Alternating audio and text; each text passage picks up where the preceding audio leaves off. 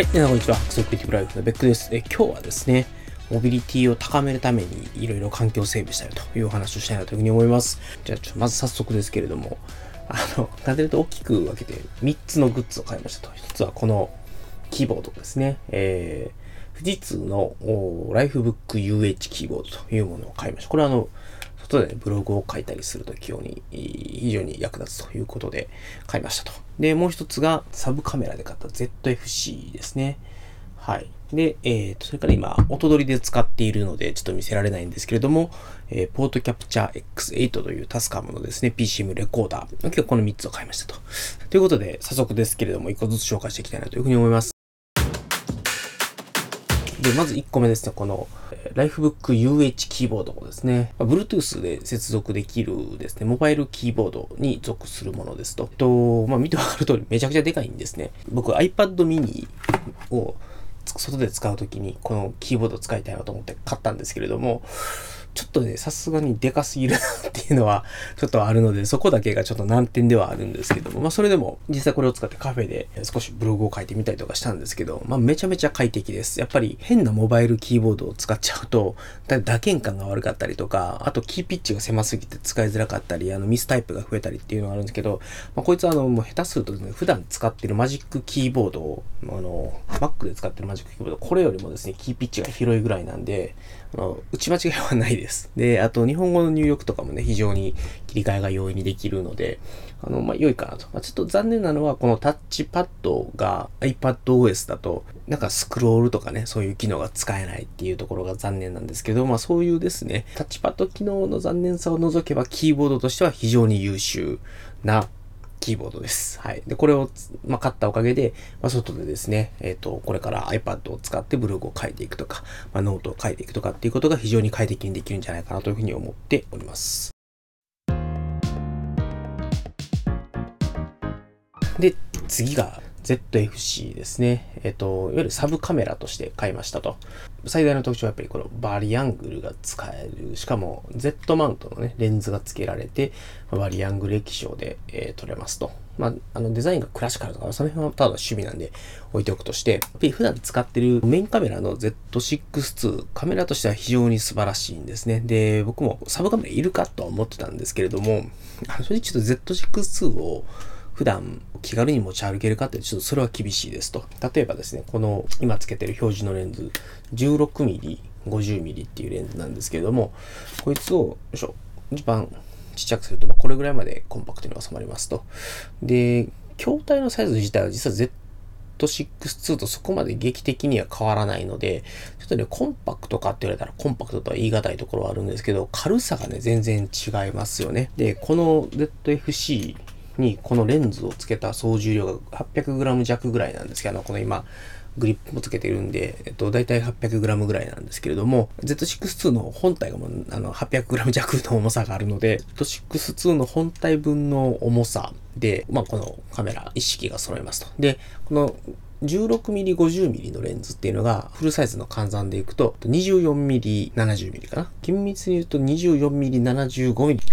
なるんですけども、このレンズもね、何枚か試して撮ってみた感じだと、しょぼいレンズなんでどうせ写りそんなに良くないんでしょと思ってたんですけど、全然ですね、スマホとか、その辺のコンデジで撮る写真と比べるとむちゃくちゃいい写真が撮れるし、映像もですね、綺麗に撮れるっていうところがあるので、まあ普段会社行ったりとかするときの持ち歩き用にはもう、まあ、このね、えっ、ー、とセットで1枚ジャストサイズのケースの中に入れて、普段からカバンの中に入れて持ち歩き用のカメラとして使おうかなと。まあ、普段のね、お休みの日とかにどっかに撮影に行くときには、Z6-2 をメインで持って行って、これはあんまり使わないか、あるいはあの、撮影をするときに、こいつで動画を回しながら Z6-2 で写真を撮るとか、まあ、そんな感じの YouTube 動画を撮っていくのに、まあ、サブカメラが1であると便利だなということで買いましたと。メインの目的。こいつをですね、バリアングル状態でいつでもどこでも Vlog が撮れると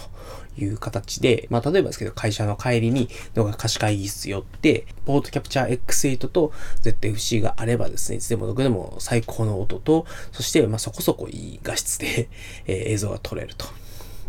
しかもこいつ Z マウントなんで、今まで買ってきたレンズ資産が一応使えますと。例えば Z6-2 の何か紹介動画を撮ろうとしたときに、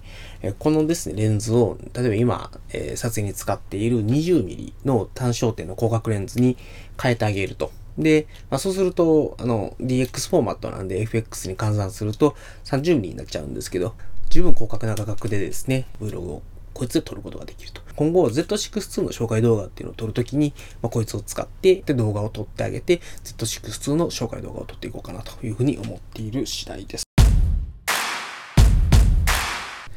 それから X8 ですけれども、これはですね、以前動画で紹介した PCM レコーダーの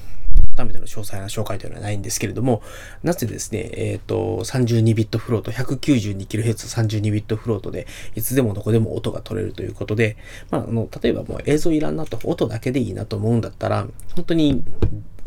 どこでも、日本全国どこででも、ポッドキャストの収録ができると。まあ別に、もともとあの iPhone とかでやりゃいいつもどこでも撮れるんですけれども、まあ今まで僕が持っているコンデンサーマイクっていうのは、オーディオインターフェースにつながっているコンデンサーマイク AT2020 で撮るのが一番いい音だったんですけれども、まあそれに匹敵するか、あるいはそれ以上のですね、音質で撮れる PCM レコーダー、プラスコンデンサーマイクですね、っていうのが、まあこのポートキャプチャー X8 に全部備わっておりますので、まあこれを使っていつでもどこでも良い音でポッドキャストが撮れる。で、さらに ZFC ですね。こいつと組み合わせてやることによって、いつでもどこでもいい絵と、えいい音で、えポッドキャストあるいは Vlog が撮れると。まあ、まとめになるんですけれども、はい。えっと、良いキーボード、UH キーボードをですね、買ったことによって、これでいつでもどこでもブログが外で書けるぜと。そして、えー、いつでもどこでも、えー、写真が撮れるし、Vlog が撮れる ZFC。そして、えー、ポートキャプチャー X8 があることによって、いつでもどこでも Vlog、良い音で Vlog、良い音でポッドキャストの収録ができるぞということで、まあこれら、大きくはこの3つのグッズを買ってやったことによって、今僕がやっているアウトプットっていうのが、ブログ、YouTube、ポッドキャスト、メールマガジンなんですけれども、まあそのどれもがですね、えー、これらのグッズ、まああと iPad ですね、iPad mini と組み合わせてやることによって、えー、まあ、Mac とかをね、常時持ち歩いたりとか、Z6 を持ち歩くことなく、いつでもどこでもこれらのアウトプットが、まあ、収録、執筆ができるようになるということで、えー、環境を揃えたので、あとはやるだけということで、もっとこれからアウトプット量を増やしていってですね、結構なですね、投資をしてしまいましたので、まあ、この投資効果が得られるようにですね、しっかりアウトプットしていきたいなというふうに思っております。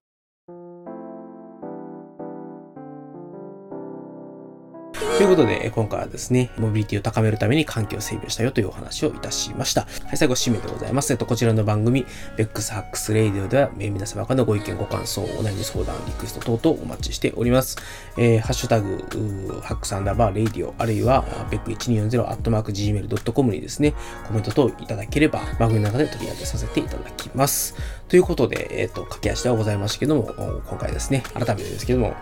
はい、ライフブック UH キーボード買って、ブログをいつでもどこでも書けるようにしたよ。ZFC を買って、まあ、もっとね、気軽に写真を撮ったり、いつでもどこでも Vlog が撮れるようにしたよ。で、ポートキャプチャー X8 を買ったことによって、えー、良い音、良い、良い音でですね、Vlog を撮ったり、あるいは、えー、ポッドキャストを収録したりっていうのが、いつでもどこでもできるようになりましたということで、まあ、これらのグッズをですね、まあ、普段から持ち歩いて、アウトプットですね、家だけじゃなくて、いつでもどこでもできるようにですね、頑張っていきたいなというふうに思っております。ということで、えー、今日はこの辺で終わりたいと思います。それでは皆様、さよなら。